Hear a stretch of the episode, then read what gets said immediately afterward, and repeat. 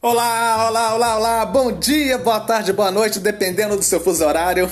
Aqui quem está falando é Eugênio Macedo, improvisador aqui de Belo Horizonte, Minas Gerais.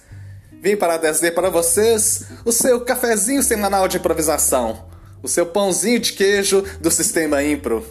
Este maravilhoso Impro Podcast que está rompendo barreiras chamado Viva a Impro.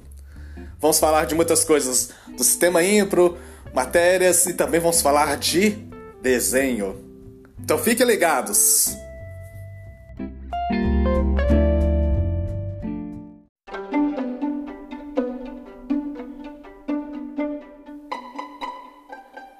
Não existem erros, apenas oportunidades. Tina Fey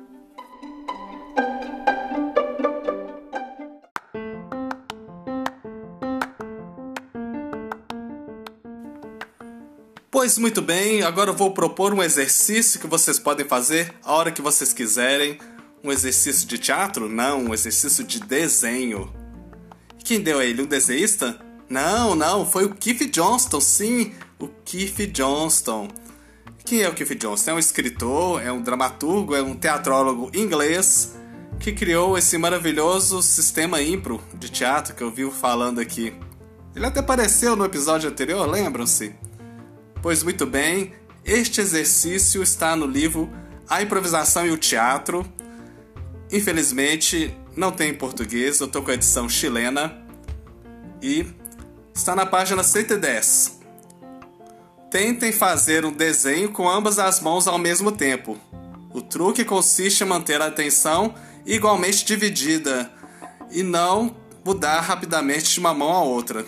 Tampouco deve decidir o que desenhar. Simplesmente sentem-se com a mente em branco e desenhem o mais rápido possível.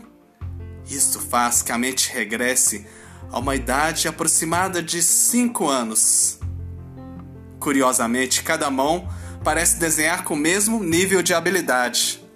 Então, vamos desenhar?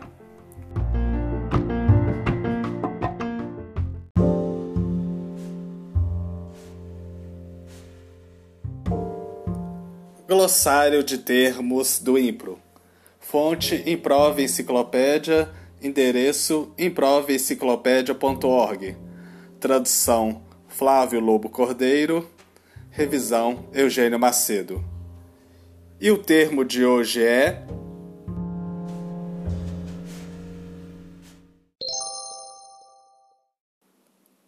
Arquivar. Receber a oferta e não fazer nada com ela com o intento de usá-la mais tarde. Claro, o mais tarde nunca vem.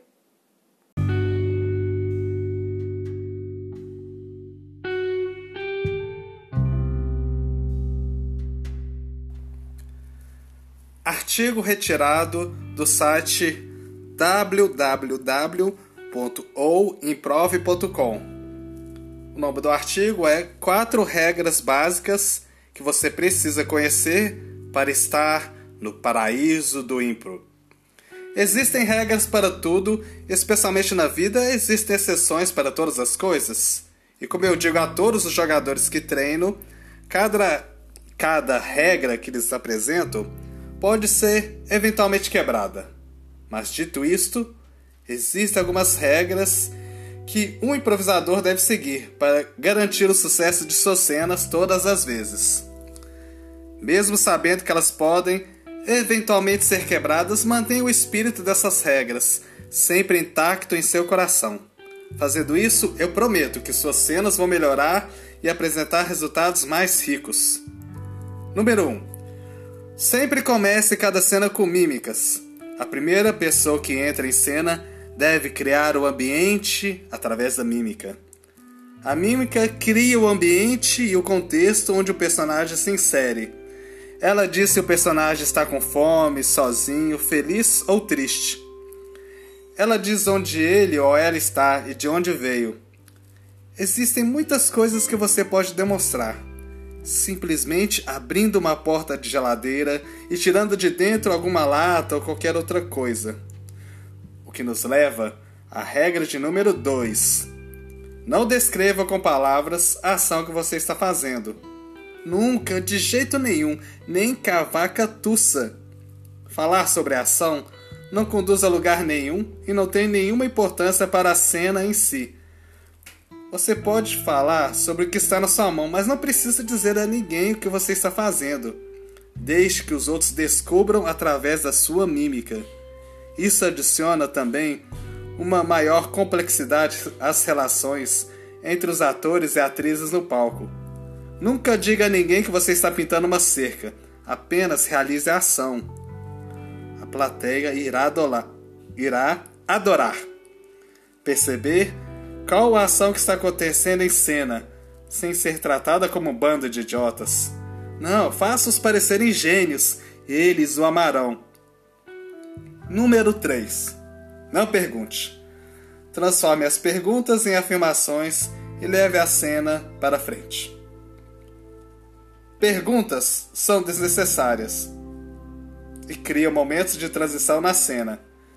Perguntas sempre animam alguém a ser o engraçadinho ou forçam os personagens a descreverem na cena o que está por vir. Perguntas não levam a nada. Troque a pergunta. Você poderia me passar essa caneta agora? Troque por me dê essa caneta já. Você cria atenção e empurra a cena para a ação. A pergunta atrasa a estação e frequentemente cai um jogo de perguntas, no qual a cena fica presa e não vai a lugar nenhum. Número 4. Os personagens devem sempre se conhecer há mais de 5 anos, nunca menos. Sim, vocês são melhores amigos desde que eram fetos. Cenas de transição são dolorosas de assistir não há nenhuma possibilidade da audiência prestar atenção em tal cena. Quando os personagens já conviveram em muitas situações passadas e tratam um ao outro como conhecidos, a plateia gosta de ver esta relação que desperta interesse. Ela é envolvente Quantas cenas relevantes podem ocorrer entre um garoto e um vendedor que acabaram de se conhecer? Muito poucas, e muitas dessas ideias são exceção de linguiça sem sentido. Quando um conhece ao outro por cinco anos ou mais, naturalmente já existe uma base e uma história em comum, a qual uma cena poderá ser construída. Siga essas regras e a plateia pensará que você é um gênio.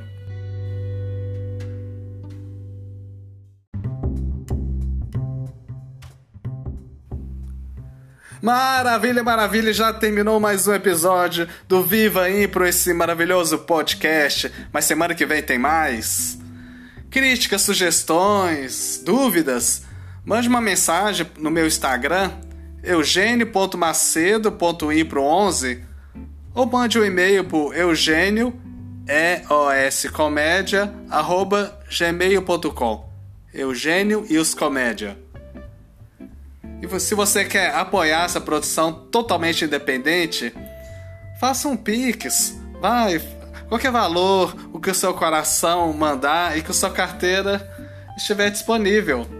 Anote a chave: 31 98894 7197. Um grande abraço a todos e vivam a Impro!